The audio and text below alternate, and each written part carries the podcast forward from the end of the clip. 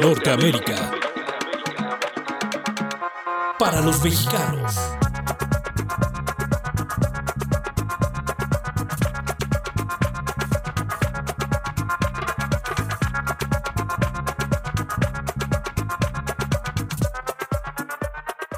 Hoy es jueves para hablar de papeles y migración. Bienvenidos al programa Norteamérica para los mexicanos.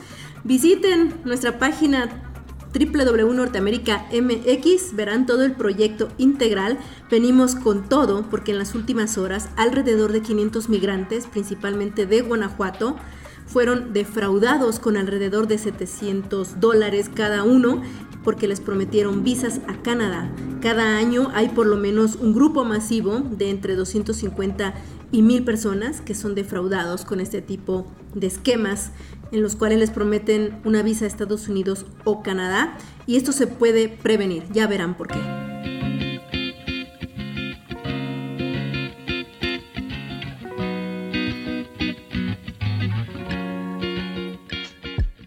Este programa es patrocinado por la organización de repatriados New Comienzos.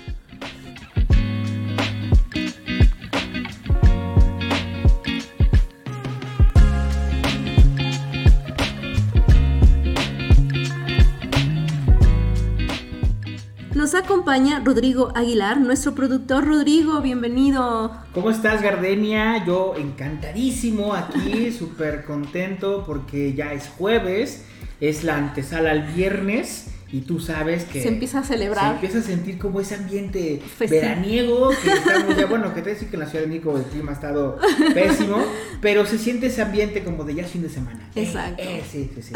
¿Tú cómo has estado, Gardenia? Oh, yo estoy bien. Pues es que el clima en, este, en esta época te vuelve medio loco. A ratos un montón de calor, luego frío, luego no sabes cómo salir. Sí, ya no sabes ni cómo sí, vestirte. Y hoy salí muy abrigada y me está basando por todo el día en la ciudad. Por Dios, por Dios, sí, sí, sí. Te entiendo completamente, pero así es el clima de la Ciudad de México. sí. Y pues cuando venía de regreso para relajarme un poco, me metí a ver sobre los temas ay, cachondos, light, de los trending topics. ¿Qué crees? Pues, a ver, dime qué creo. ¿Qué novedades, qué temas viste? Ah, yo te puedo decir que ha estado mucho o sonando mucho el tema de la película de Elvis. Ah, la película ha estado bastante sonada. Incluso ya han hecho, empezado a hacer memes sobre la película. Uno de los más sonados es eh, que ahora se va a volver de moda el vestirse como Elvis, hablar como Elvis y va a ser como la nueva tendencia de los chavos que hacen tendencia el, el, ser como Elvis Presley, ¿no? Entonces, como está de moda esto de lo retro y de regresar como a lo antiguo, pues este esperemos que muy pronto empecemos a ver como la moda de Elvis Presley. Pues yo no te quiero adelantar mucho, como te decía, ya la vi. Sí. Pero sí, hay algo bien interesante que sí te quiero adelantar. El narrador. Ok. Sorprende que en una película biográfica el narrador no sea el mismo protagónico. El protagónico, sí. Lo hace a través de su manager. Wow. Y es muy, muy interesante, ¿no? Es... es... Necesito verla. Sí, necesito tienes que verla, ver. Necesito verla. Necesito verla. Necesito un espacio para verla. Pero lo prometo que voy a intentar este fin de semana verla. Muy bien, pues mira, desde el lunes por la tarde, esa es una información que vamos a dar un salto al otro lado, Uh -huh. empezaron a llegar cientos de personas a la calle de Schiller 129, ahí en Polanco, porque ahí se encuentra la embajada canadiense de la, en la Ciudad de México. Uh -huh. Ahí lo citó a estas personas, la citó un personaje de nombre Lázaro Martínez García. Y a este personaje lo conocieron de boca en boca y pues resulta que era falso, que nadie los esperaba en la Embajada de Canadá. Uh -huh. Y palabras más, palabras menos, Jesús Manuel Gutiérrez, una de las víctimas, porque nosotros como programa de Norteamérica MX y como Norteamérica para los mexicanos, estuvimos ahí con las víctimas y nos van a contar.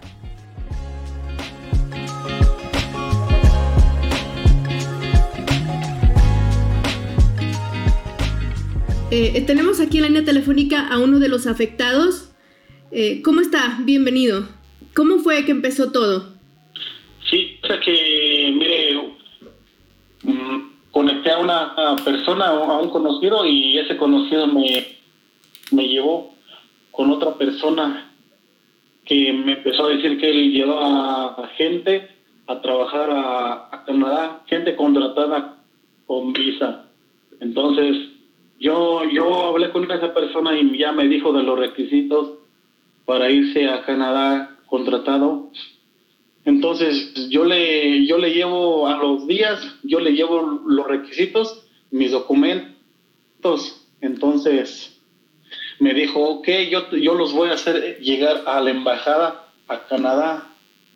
Ok, está bien, dijo, en unos cinco o seis días te van a, se te va a dar una respuesta. Sí, y se llegó ese día y, y por, por mensaje me, me, mandaron me mandaron decir que sí estaba aprobado para irme a, a irme a Canadá contratado y el nombre, ahí salió el nombre de Lázaro Martínez. Entonces, yo más tarde me contacto con esa persona, Lázaro Martínez, y me dice, pues sí, yo soy Lázaro Martínez, yo soy el que los voy a llevar a Canadá contratados. Yo trabajo aquí en la, en la embajada, en el cónsul de Canadá. Sí, dijo, ahorita no podemos llevar gente, los vamos a llevar, pero hasta, hasta julio. Entonces me dijo, si te esperas, que yo le envié los, los documentos, yo se los, yo, yo se los envié, el pasaporte y más documentos, se los envié a principios de abril. Y él fue cuando, no, pues ahorita no, no hay, no hay chance, si te esperas hasta, hasta julio. Le dije, ok, sí. Y durante el transcurso de ese tiempo estuve en contacto con él, mandándole mensajes, él me los contestaba, le, le llamaba y si no me contestaba de rato me regresaba la llamada y pasa que el día de ayer en la mañana, como nosotros somos de Guanajuato, nos vinimos para la Ciudad de México, él nos dijo, vénganse a la Ciudad de México y allí cuando lleguen ustedes a haber gente esperándolos para que los lleve a un hotel donde se van a ubicar. Entonces, cuando salgo yo en camino, ya cuando viene en camino, yo le empecé a marcar y no me contestaba, empecé y no me contestaba. Entonces llego aquí a la Ciudad de México y, y le empiezo otra vez a marcar y no me contestaba. Y no me contestó y no me contestó. Y hasta hoy fecha no me he contestado ya. Entonces, pues nosotros aquí estamos en la Ciudad de México, mm, no sabemos para dónde ganar, no sabemos qué hacer. Ya, ya fuimos a la embajada y nos dijeron que esa, pues que ellos no, no conocen a esa persona. Ok, ¿por qué? Entonces, éramos, éramos alrededor de unas 400, 500 personas las que estábamos ahí, alrededor, ahí en la embajada de, Canadá. ¿Y se organizaron, se pusieron de acuerdo para tener algún plan de acción? Pues simplemente nos dijeron ahí que, que ellos no conocían a esa persona, pero nos dijeron, déjenme sus nombres y sus números de teléfono para si nosotros aquí en la embajada ya no, pues se los hacemos saber. Dice, pero sí de plano esas personas no las conocemos. Ok, ¿y por qué confiaron ustedes en esta persona, en Lázaro? cuando llegaron ustedes al contacto con él, ¿quiénes los recomendaron o quiénes les dieron esa confianza? Pues a mí me la dio un ingeniero, un ingeniero que ya, ya, ya me lo habían dicho que ese ingeniero tenía un contacto que era Lázaro Martínez, que lleva personal contratado a, a Canadá. Entonces éramos mucha gente y la demás gente también me decía lo mismo, que ese ingeniero los contactó con ese mentado Lázaro Martínez. ¿Y ese ingeniero es un conocido de ustedes? Sí, sí, pero también ya se le, se le marcaba, se le llamaba para que se que para que nos diera una explicación qué estaba pasando, pero tampoco ya no contestaba. ¿Cuánto dinero depositaron? Pues de primero fueron 10 mil y ya después nos pidió nos pidió 2.500 para pagar un seguro un seguro médico. ¿Ustedes sabían que por este tipo de contrataciones no se cobra? No, no, no, no sabíamos. Ah, em, y de alguna manera, además de este ingeniero, ¿había otra persona involucrada? Estamos hablando de Lázaro Martínez. ¿El ingeniero cómo se llama? Miguel. ¿El apellido? El apellido sí no lo sé, nomás el ingeniero, nomás lo teníamos conocido por el ingeniero Miguel Miguel. ¿Y es un ingeniero agrónomo o qué es, o, o de dónde salió él? Ingeniero, ingeniero, sí, agrónomo. Entonces, pues, esa persona que me dio con él, este, yo lo conozco y él me dijo, mira, aquí está un ingeniero que conoce quién nos puede llevar para allá, para Canadá, pues, pues yo le creí, pues, entonces, y ya cuando miré, pues, que era mucha gente la que estaba, le estaba dando sus documentos, pues fue como yo creí, pues. ¿Todos son de Guanajuato?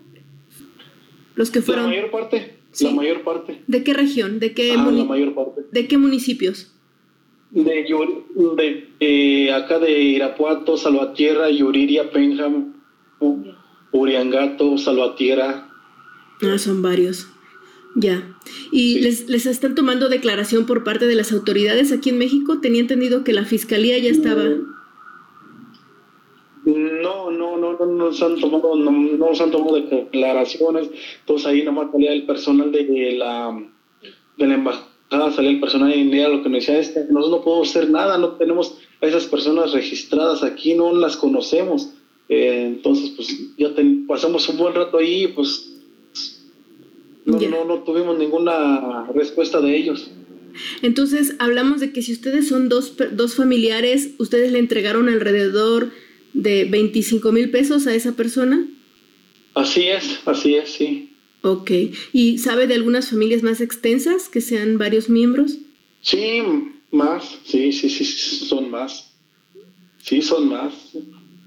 ¿Y ustedes con ese dinero de 25 mil lo tenían ahorrado, prestado? ¿Qué, ¿Qué les ha complicado? Pues se nos ha complicado porque en partes, hu- hubo una parte que sí la conseguimos y la otra pues tuvimos que, que, este, que desembolsar de nuestro trabajo, Ya, de sus ahorros. así de, de nuestros ahorros del trabajo. Entonces ahorita estamos que pues que ya no, no sabemos qué hacer, para dónde ganar, nos quedamos sin empleo porque les dijimos allá donde trabajamos pues que ya no íbamos a trabajar aquí, ya nos íbamos a ir pues a Canadá a trabajar y pues, y pues no, realmente ahorita no sabemos qué hacer, no sabemos qué hacer. Están ¿Han pensado ir al... Discúlpeme, ¿ha pensado, ha, ha pensado ir al Ministerio Público? ¿Hay algunos de ustedes que ya están dando la declaración? No, no, no, no, no sé, mañana, mañana me pongo en contacto con las demás personas a ver qué, qué, qué, se- qué procede a seguir. ¿Se intercambiaron teléfonos y están con alguna Sí, sí. gru- grupo ajá. organizándose? Entiendo. Sí, ajá, sí, a ver qué, sigue. Ok. ¿Y, ¿Y por qué querían ir a Canadá? ¿Tenían un mal salario aquí en México? ¿Qué es lo que pensaban? Sí, pues que queríamos mejorar, un poquito más mejorar. Este, sí, porque aquí, aquí en México, pues sí, sí hay trabajo, pero es un poco, pagan un poco barato. Ah, ok, entiendo. ¿Y, y sus familias cómo están? O sea, ¿qué, qué complicaciones se les ha hecho con la familia? ¿Tienen niños? ¿Qué, qué situación tienen? Pues, pues sí, incluso hay personas, a compañeros que están aquí conmigo que tienen sus esposas embarazadas, que tienen sus niños de 3, 4 años y o sea, es- están, están tristes, decepcionados como yo. Entonces, pues, no sé, digo, esas personas, no sé por qué hacen eso, por qué hacen eso con las demás, con nosotros, por qué hicieron eso. Entonces, lo que no, lo que no entendemos, por eso queremos que donde quiera que estén, que se les aplique todo el peso de la ley, porque eso no es justo, eso no sale es a las personas. Exacto. Entonces estamos hablando de esta, este hombre Lázaro, del ingeniero Miguel, y a su vez, ¿quién los llevó con el ingeniero Miguel a ustedes? No, pues yo, yo lo, yo lo, con, yo lo, yo hablé personalmente con él y me dijo, cuando me dijo, no, pues necesitas esto, este documento, necesitas, necesitas este documento y tráemelo y yo, yo los, yo los envío. Entonces ya cuando él los envía, este, yo recibo por mensaje el nombre de Lázaro Martínez, donde me dice que estoy aprobado pa- para irme a Canadá Ajá. a trabajar. ¿Y cómo conocieron, Contratado. cómo conocieron a, al ingeniero? por un, por un conocido, por un conocido, un, compañero pues de trabajo. ¿Y ese compañero de, de, trabajo cómo conocía al ingeniero? Lo conoció por medio de, uh, de un expresidente. ¿Expresidente municipal? Un expresidente municipal de Romita, Guanajuato. Oh, o sea, era un conocido de ese presidente, o sea, a través de ese ah, presidente pueden llegar a él. Sí, ajá. ¿Y qué relación tenía con el expresidente? Compañeros de trabajo. Trabajaba en el ayuntamiento. Sí. El ingeniero. Bueno, pues ahí está. Ajá. Pues van saliendo pistas, van saliendo pistas, no, no lo dejen porque es un, es un fraude, un fraude muy común. Porque los gobiernos no explican que no se debe pagar eh, y el contacto nunca es a través, en el caso de Canadá, a través de terceros es directamente con personal o del gobierno de México o directamente con el, consulado o la embajada canadiense, pero no hay ese, no, hay intermediarios, vaya, no, es, es ilegal que haya intermediarios. Para Estados Unidos sí, pero para Canadá no. Ustedes no lo sabían. No, eso, eso no, no, yo no, no lo sabía. O sea que mucha, de muchas cosas no, no nos enterábamos, pero ahorita sí ya nos estamos dando cuenta que nos dijeron, no, pues cuando quieran un permiso, o sacar un aviso o cualquier cosa para a Canadá, vénganse aquí, aquí les ayudamos aquí en la embajada, pero no anden este, dando documentos personales a otra, a otra gente, mejor tráiganos y aquí les ayudamos a tramitar su, su visa. Muy bien. Entonces, ¿cuánto tiempo piensan estar aquí en la ciudad para darle seguimiento? ¿Cómo la están pasando aquí? ¿En dónde se están quedando? Pues la verdad ahorita no sabemos ni dónde quedarnos, ahorita no, no sabemos ni dónde quedarnos. Este, pues ya, ya traemos muy poco dinero, no, no, la verdad ahorita es lo que estábamos platicando que, que hay que hacer, porque no, no, no, no, no vale de esas personas lo que nos, nos hicieron. ¿Dónde se encuentran ustedes? Estamos acá por, por, por Nesa, aquí en la Ciudad de México. Mm, ¿Y por qué fueron hasta allá? Porque aquí nos dejó, porque aquí nos dejó un, un amigo de que nos, nos vimos ahorita allá en la embajada. Ahí nos dejó. Ah, entiendo. Uy. Pues hay algunos refugios, pero están más en la zona centro de la ciudad. Y, y bueno, Ahora les puedo pasar en un momento más los contactos, pero pues tengan cuidado y, pues no, no dejen en el olvido para que puedan recuperar o por lo menos poner una denuncia y haya un procedimiento en contra de estas personas. No, sí, es lo que estamos, lo que estamos viendo y vamos a ver qué, qué, procede, qué prosigue para mañana. Muy bien, pues estaremos pendientes. Gracias por, por su tiempo, sus palabras y estamos dándole seguimiento a este asunto.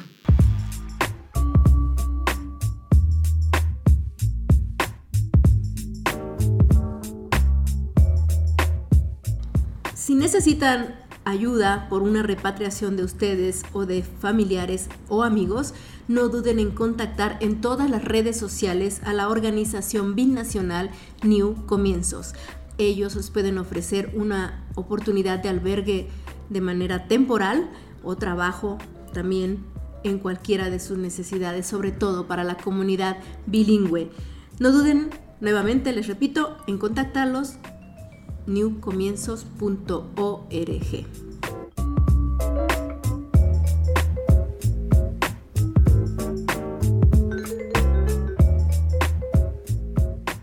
Hay que decirlo fuerte y claro, también sencillo. Para ir a Canadá ningún contratista puede intervenir. Esto, esto de la contratación de trabajadores se hace solamente a través de la Secretaría del Trabajo y de la Embajada canadiense. No hay otra forma. Todo se hace en las oficinas de estos lugares y ustedes tienen que cerciorarse siempre que esas oficinas sean efectivamente de la Secretaría del Trabajo o los consulados o la Embajada canadiense en México. También es importante decirles que no se hace ningún tipo de cobro, no se cobra ni un quinto por este trámite. Si alguna persona aparece por ahí diciendo que hace el trámite, es un fraude, como ocurrió con estas personas que acabamos de, escuchar uno de los testimonios y seguramente es un estafador si les promete sacarles la visa porque esto solo se hace, repito, a través de los gobiernos de México y Canadá. Mucho cuidado porque este año el gobierno mexicano calcula que se darán 26 mil visas y ya en abril tenía un corte de más o menos 11 mil personas, o sea que faltaba poco más de la mitad. Ahora, ¿cómo la están pasando en Canadá una vez que llegan allá? Aquí en Norteamérica para los mexicanos nos dimos a la tarea de hablar con un trabajador que ahora mismo está allá y vamos a escuchar de viva voz su testimonio, cómo se la pasa un migrante en Canadá.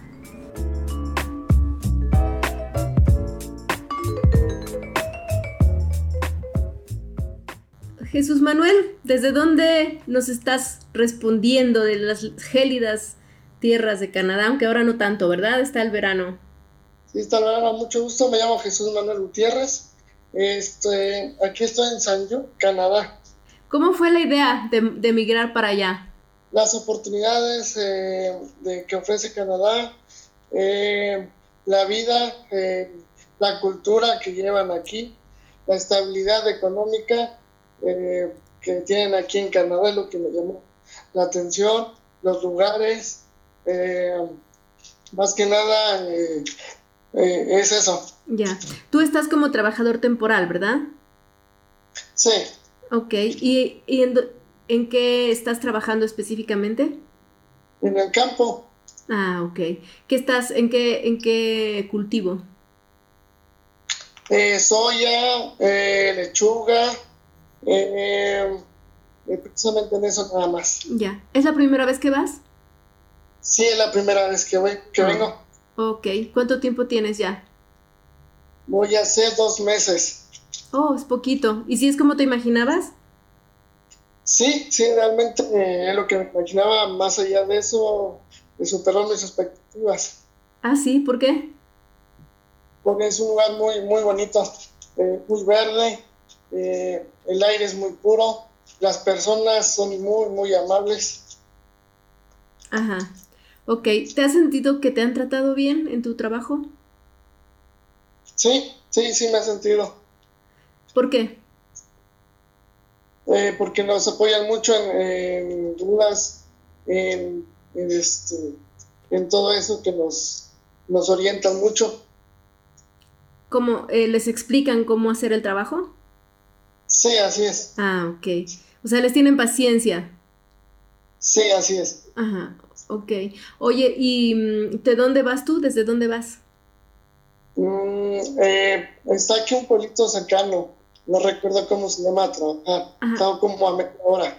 Ya, pero originariamente, ¿de dónde saliste? ¿De qué pueblo de México? Ah, ok, de Hidalgo. ¿De Hidalgo? Del... Ajá, ok. ¿De qué? ¿Cómo se llama tu comunidad? Se llama Agua Blanca. ¿Cómo? Agua Blanca. Ah, Agua Blanca, ok. Muy bien. Oye, ¿y cuántos compañeros de trabajo tienes de México? Mm, aproximadamente como 150, 200. Ah, son bastantes. Sí, son muchos. Ujú. Ok, ¿y cómo son las condiciones en donde están durmiendo, donde están pasando el tiempo cuando no tienen trabajo?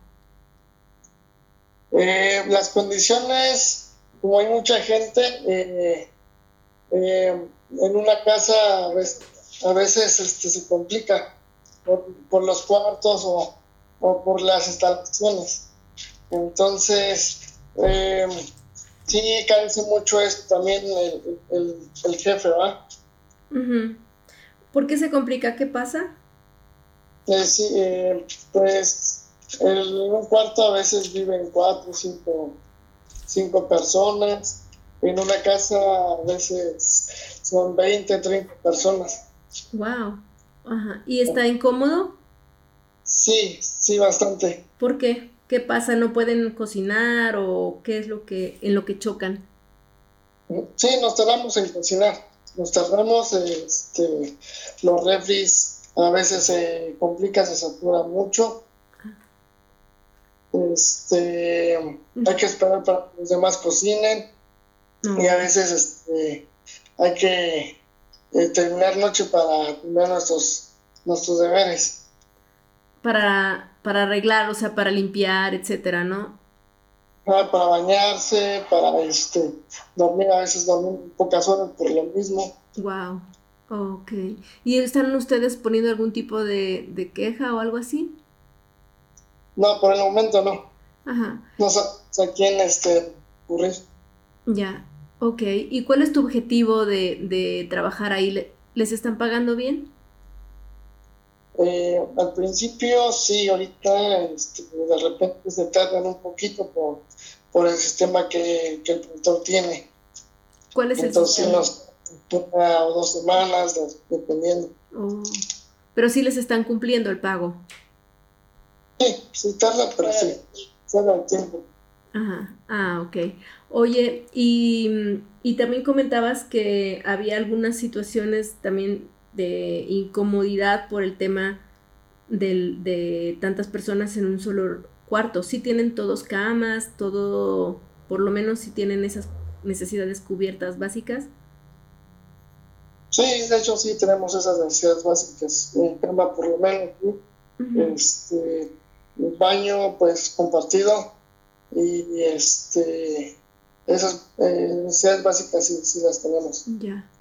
¿Y cuánta, cuánto es lo menos que has dormido por estar haciendo filas y filas para, para estos temas que cuentas? Tres, cuatro horas. Uy. Y mientras tanto es fila, o sea, sí, yo dije fila, pero a lo mejor no hacen fila, tienen otro sistema. Pues sí, bueno, no lo, lo llamaré de esa manera. De hecho, este, hay que esperar para que ellos este, terminen. Lo que pasa, como nos mandan diferentes lugares, este, unos llegan primero y como van llegando hacen este, sus actividades personales. Ya entiendo, ok. Y mm, decías que hay un sistema del patrón que como que se volvía complicado. ¿Por qué? Eh, sí, eh, el- regularmente aquí eh, se tiene que levantar temprano uno a las 4 de la mañana. Eh, hay, que estar en el lugar a las cinco y media, le decimos nosotros la oficina. Y ahí lo que el patrón este, te escoge te manda a cualquier lugar. Ah, ya entiendo. O sea, no va siempre al mismo lugar, sino que los van, digamos, están a, a- disposición de dónde, a dónde los quiere mandar el patrón. Así es. Y a Ah, veces nos tardamos dos horas, tres horas ahí esperando para que te mande. Oh, O a veces no te manda a ningún lado por, por el espacio. por su desorganización. Sí, de hecho sí. Uy, qué complicado. Pero aún así, eh, supongo que vas a lograr tus objetivos de estar allá, que es reunir dinero o qué es lo que quieres hacer al regresar a México. Sí, de hecho sí, es una temporada estar aquí y este, reunir dinero. De hecho vengo con mi esposa, Ah, fueron vengo juntos. con él. Ajá. Entonces, este, reunimos lo más que se pueda y este, regresamos a México. Oh, ¿Tienen niños? No, ¿No? todavía no. Ah, ¿están recién casados? eh, sí, eh, tenemos dos años. Oh, qué bien, muy Mm, bien y qué bueno que... Qué bien, están de luna de miel todavía. Sí, sí, todavía, gracias a Dios. Y regularmente es raro que, que quieran ir en pareja o que quieran ir la mujer también o al revés. ¿Qué pasó ahí? ¿Por qué se pusieron de acuerdo? Felicidades por eso. Sí, muchas gracias. De hecho, fue la idea de ella. Ah, De sí. hecho, nosotros lo teníamos, ajá, lo teníamos planeado. Desde el diciembre pasado, Sí. este, lo teníamos planeado y este, aquí conseguíamos dinero, etcétera, para venirnos. Y este, y apenas hace dos meses se nos dio la oportunidad y nos venimos para acá. Oh, ¿Ya tenían tiempo aplicando? Sí, ya teníamos tiempo, como medio año. Oh, ok. ¿Y, cómo- ¿Y por qué se le ocurrió a ella irse a Canadá? porque por la nieve, por el lugar. Eh, a ella le gusta mucho lo que es el frío, eh, lo, lo- nieve, cómo se pone en, en invierno y este, las hojas, cómo caen y todo eso. Le gustó mucho. Ah, qué bonito. O sea, ya, ¿ella ya había ido?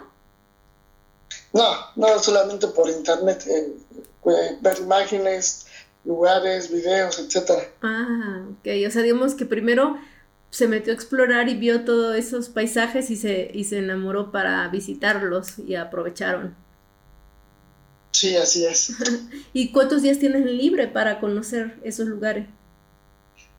Pues en realidad eh, dos, tres días aproximadamente, a veces ninguno, dependiendo de la semana. ¿Pero se han conocido? Sí, sí, sí hemos conocido. De hecho, eh, cuando llueve eh, casi no nos mandan a trabajar porque como es en el campo, es imposible este, trabajar. Ya. Y entonces se van ustedes para, para conocer los alrededores. Sí, es correcto, aquí en los pueblitos. ¿Y en qué van? Pues, caminando. Oh, sí les da tiempo. Sí, sí nos da tiempo. Ah, qué bueno. Entonces están a gusto en general. Sí, en general sí, pero eh, como es un permiso de trabajo abierto, este, no estamos atados a él, aquí a trabajar. Entonces, cualquier posibilidad más adelante nos podamos cambiar a otro lado, ah, no sea la ciudad o, algo más estable. O sea, no tienen, pueden estar un mes o pueden estar toda la temporada ahí, dependiendo de cómo se sientan. Así es. Ah, ¿y si qué tal si al primer mes no se sentían bien? ¿Sí se podían cambiar? Sí, sí, de hecho sí. Ah, qué bueno. Eh, eh, ¿Tenían esa opción de contrato fijo, o abierto? Eh, abierto. Sí, pero, pero ¿dónde decide, ¿cuándo deciden ustedes que, que sea abierto y que no esté restringido a un solo trabajo? ¿Cuando los contratan allá en México o cómo es? no, lo, lo, nosotros lo hicimos a través de, de, la plataforma de, de, Canadá. Entonces ahí este, nosotros decidimos un trabajo abierto para no depender de un solo patrón. Ajá. ¿A ustedes cómo, cómo lo, se suscribieron entonces? ¿A través del gobierno de Canadá directamente? Sí, así es. Ah, ok. ¿Y, no ¿Y por qué no desde el gobierno mexicano? Eh, pues es muy difícil porque eh, es muy tardado. Oh. Entonces tiene que darte muchas vueltas para que te den una solución o algo. Como nosotros hicimos directamente. Ah, qué bien, fue inteligente. Entonces, ¿qué hicieron? ¿Se metieron a, la, a qué página? ¿Cómo fue ese proceso? Sí, eh, nos metimos a la página de internet. Eh, no me acuerdo cómo se llama la página. Es la... Em, ah, Pero es del gobierno canadiense.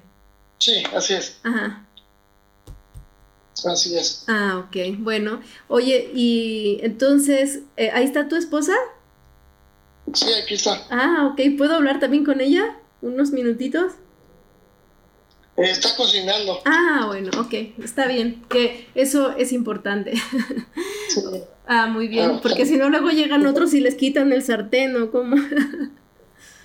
sí, está ahí esperando ahí el, el, el el fogón, ya, no, ok, no, está muy bien.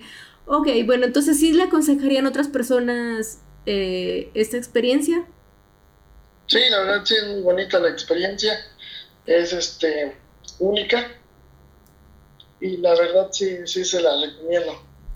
Ok, ¿cuánto les están pagando por hora? En, digamos en pesos o en la conversión a dólares, no sé.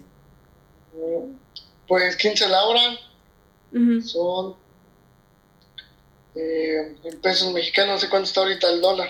El dólar canadiense, ¿no? Ajá, sí, están a 15 el, la hora. Ah, ok, muy bien. ¿Y entonces qué van a hacer cuando regresan a México? ¿Qué, qué piensan hacer? Pues primero, eh, pagar nuestras deudas, obviamente. Eh, como tenemos casas, eh, hay que pagarlas, obviamente. Y este y un negocio para depender de ello. Ah, ok. ¿Pero qué deudas? ¿Por, qué tienen deudas? Eh, pues sacamos préstamo para venirnos para acá. Oh, ¿Pero qué no les paga todo el gobierno canadiense? No. ¿Y mexicano? No, no, todo lo hicimos nosotros, este, personal. Oh. No, no, no nos ayudaron en nada. O sea, el traslado, eh, porque la comida y lo demás pues ya lo tienen allá, ¿no? Sí, sí, la comida aquí ya no, no proporcionaron. Ya, ok. ¿Y lo de las casas que dices que tenías que tienen casas para hacerles qué? Ah, ah, para, eh, para, pagarlas como nosotros eh, las sacamos por Infonavit. Por crédito. Bueno, gobierno. Oh. Ajá, un crédito. Este, las vamos a liquidar para ya no pagar mensualmente. Claro. ah, muy bien. Ya, eh, ya vivir ahí tranquilamente y no este pues ya no tener esa deuda más. Ok, muy bien. Pues Jesús Manuel, muchas, muchas gracias por este tiempo. Ya creo que están presionando ahí con un claxon y nuestro tiempo se agota. Ah, bueno, pues que, que tengas muy buena tarde y también saludos a tu esposa.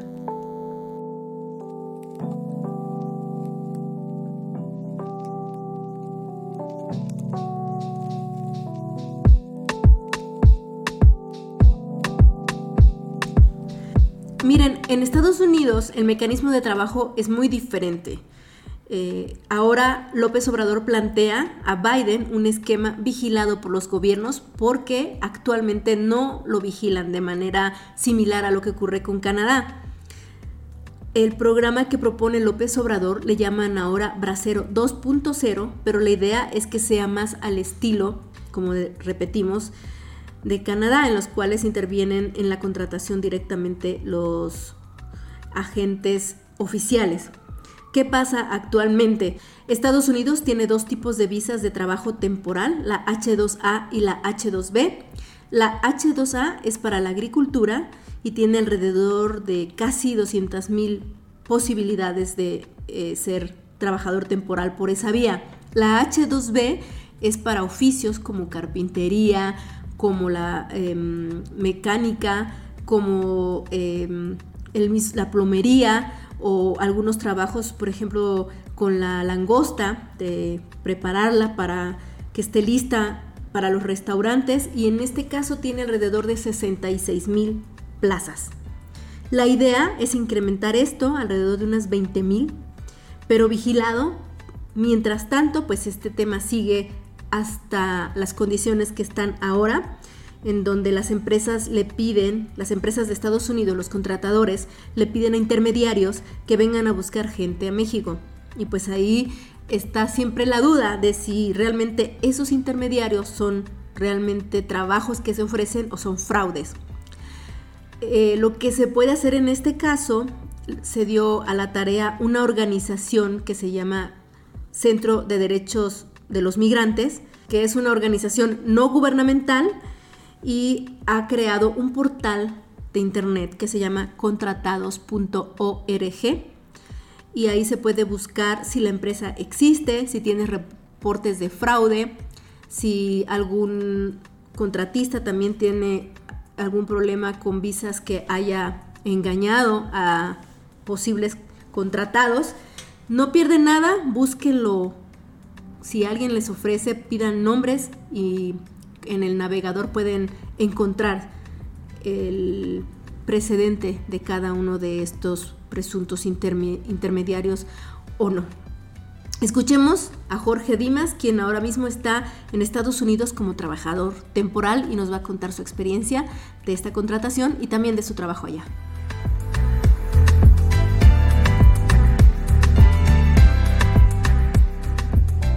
Jorge Dimas está con nosotros en la línea telefónica desde Wisconsin. ¿Cómo estás, Jorge? Bien, bien. Aquí en el sol. ah, bueno, muy bien. Aprovechando el verano, porque si no se pone muy frío. Estoy dentro de la Calígula, ¿no? Sí, exacto. Pues bueno, así estamos. ¿Hace cuánto estás allá? Este, ya tengo. Voy a cumplir tres meses y medio desde abril. Ok. Enero, febrero, desde marzo, que diga, últimos de marzo, primeros de abril. ¿Y de dónde, desde dónde fuiste? ¿De qué ciudad o pueblo de México? Yo vivo, ahorita vivo en Guanajuato, en un ranchito que se llama Jaral del Progreso. Ah, ok. Ah, muy bien. ¿Y por qué es que tomaste esta decisión de irte, de emigrar a Estados Unidos como por trabajo temporal? Pues porque la verdad en México no hay muchas oportunidades está muy difícil la situación y pues lo más fácil es venir para acá. Bueno, ni tan fácil, ¿verdad? Porque pues también le batallé un poco para poder conseguir una visa. ¿Qué tuviste que hacer?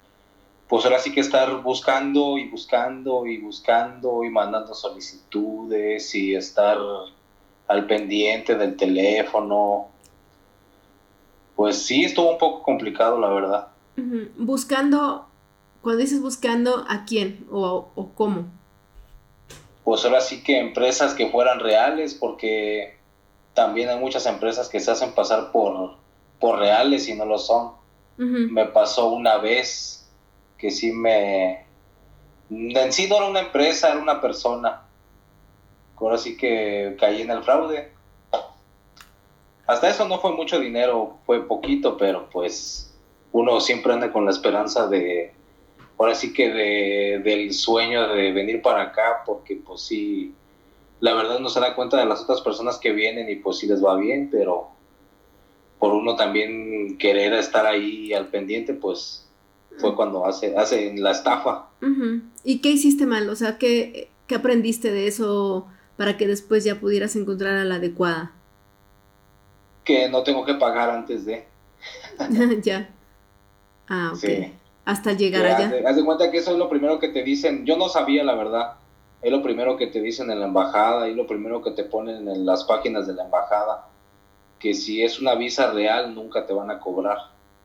Al contrario, ellos van a pagar todo. Hay, hay visas que sí te cobran, pero pues haz de cuenta que te regresan tu dinero cuando ya estás acá. Pero es lo primero que te dicen que nunca debes de depositar y menos debes de depositar en Oxos, en 7-Eleven. Todo se paga derecho a la embajada. Ajá. Entonces finalmente encontraste a la empresa adecuada, ¿de qué manera? Fue de suerte también, la verdad. ¿Por qué? Porque haz de cuenta que yo me vine la primera vez en el 2011. Vine contratado gracias a un pariente de mi mamá. Era un tío de mi mamá. Un tío, un primo. Eran, eran primos lejanos.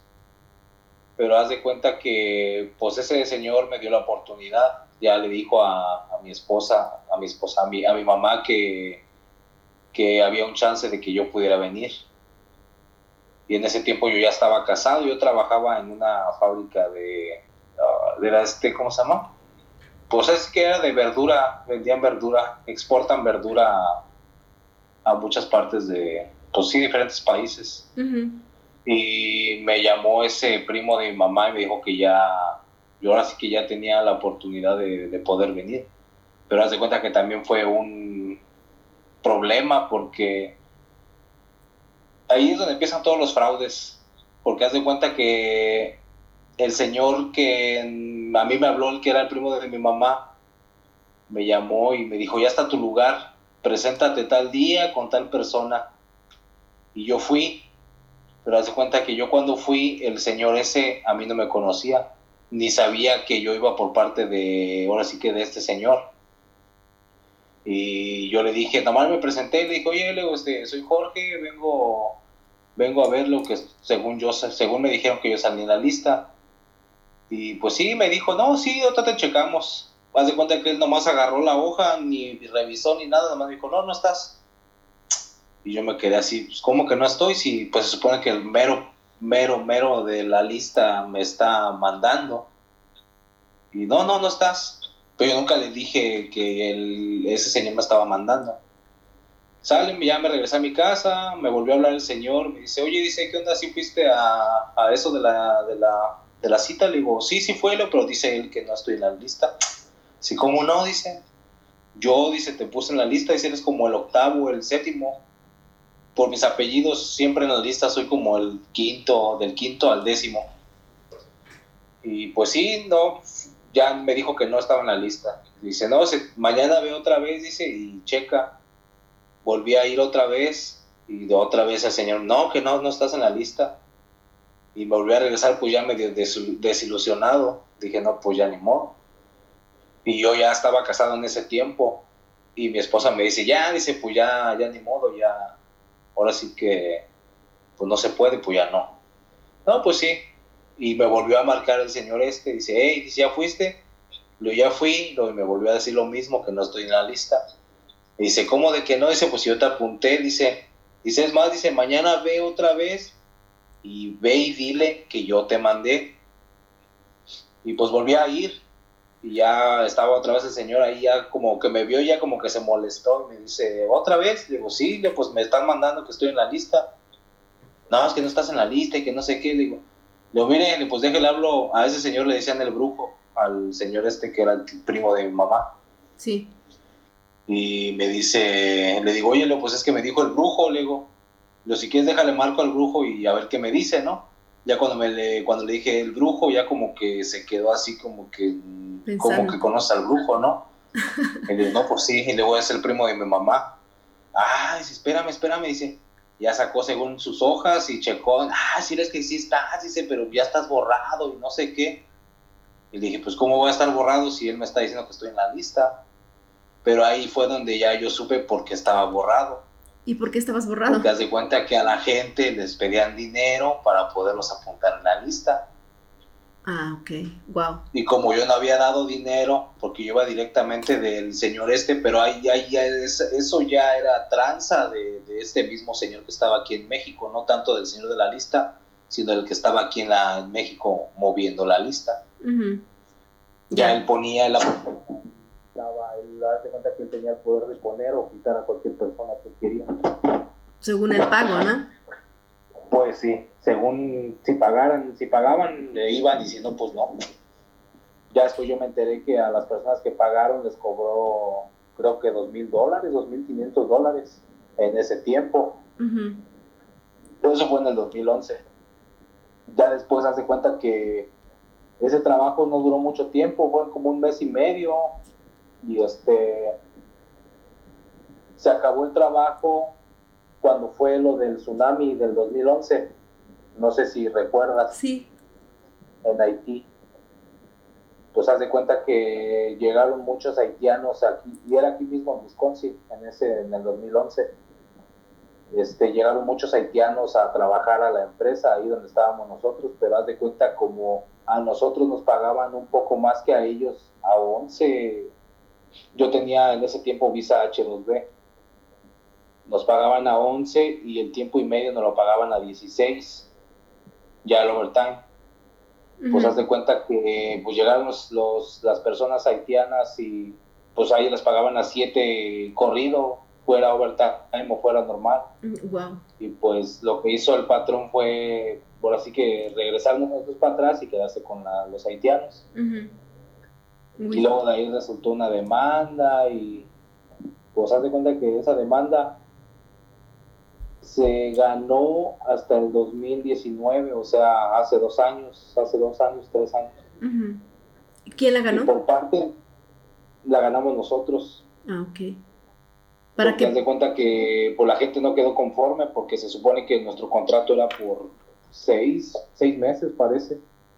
Y ya ves que, bueno, en la ley estipula que, bueno, en la ley de aquí de, de eso sobre las visas estipula que el patrón te debe, de, en ese tiempo te tenía que pagar según el 70% de tu contrato.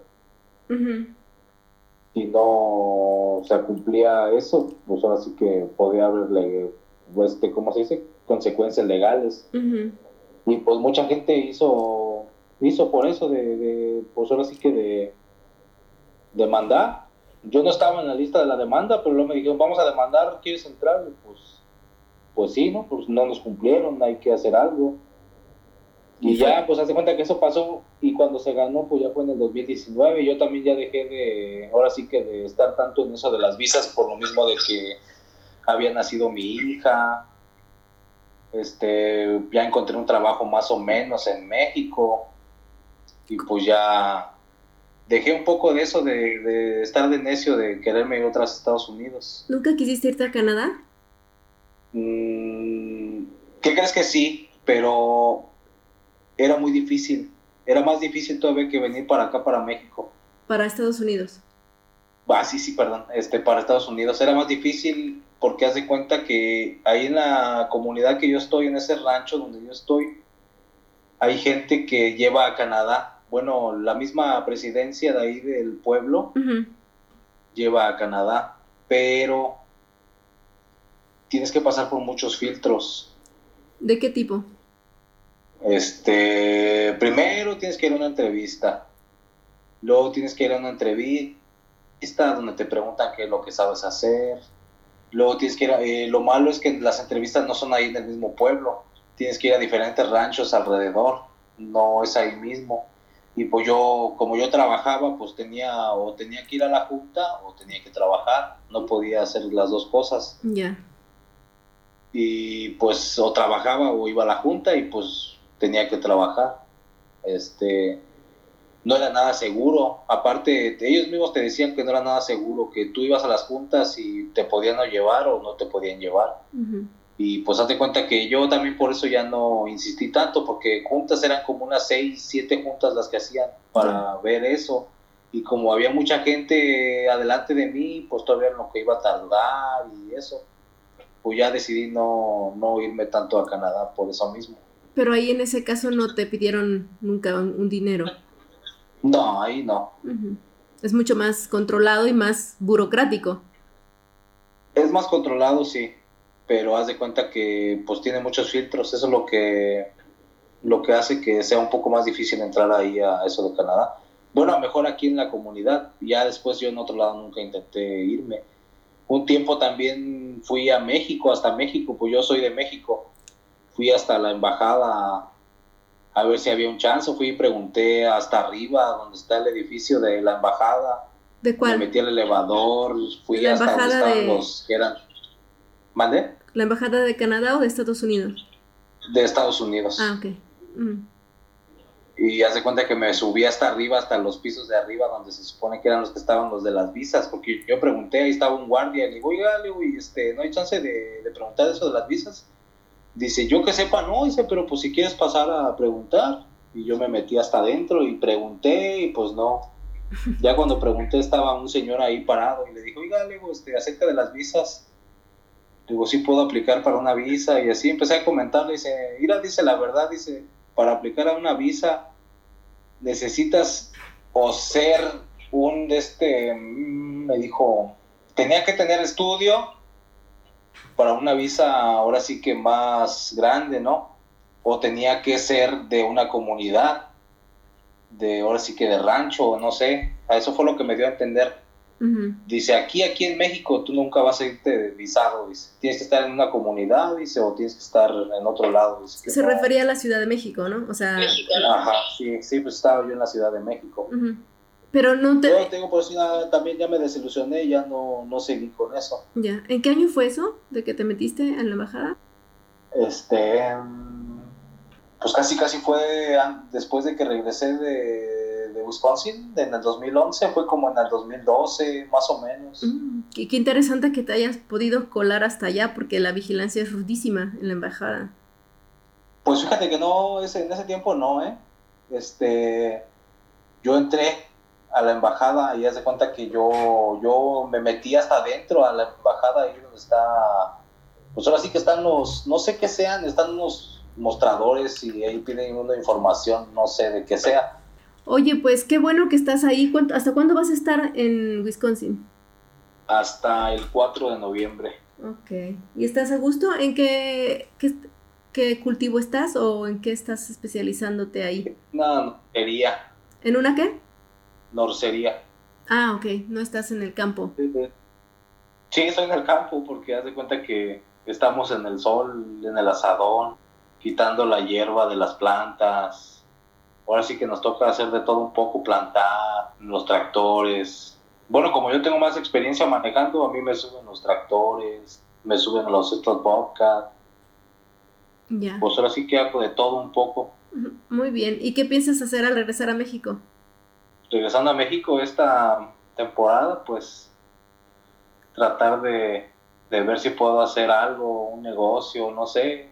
Yo no quiero venir toda mi vida a Estados Unidos. Ya. Qué bien. Muy bien, Jorge, pues gracias por tu tiempo, por contarnos tu experiencia y aquí es tu programa, tu casa. Bienvenido. Gracias.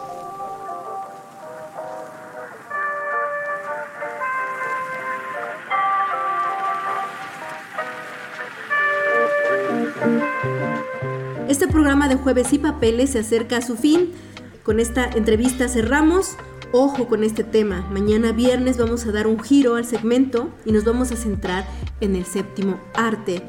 En México y desde México siguen destacando grandes cineastas. traemos a esta cabina a los directores del más reciente premio del Festival de Guadalajara, hecho en Jalisco. Estamos en grande, estamos con todo.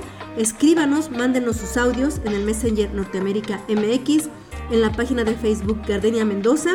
Visiten nuestra página www.norteamerica.mx. Ahí estamos, como siempre, con nuestra sección en vivo para ver todos los podcasts anteriores y en las plataformas iBox, en Spotify, en Apple Podcast. Piquen la campanita y sucederán cosas maravillosas. Entre otras cosas, pues cada vez que tengan un nuevo capítulo les va a avisar en su teléfono celular. Saludos a todos nuestros escuchas, pónganse listos y recuerden que somos mitad voluntad y mitad fortuna. Norteamérica. Para los mexicanos.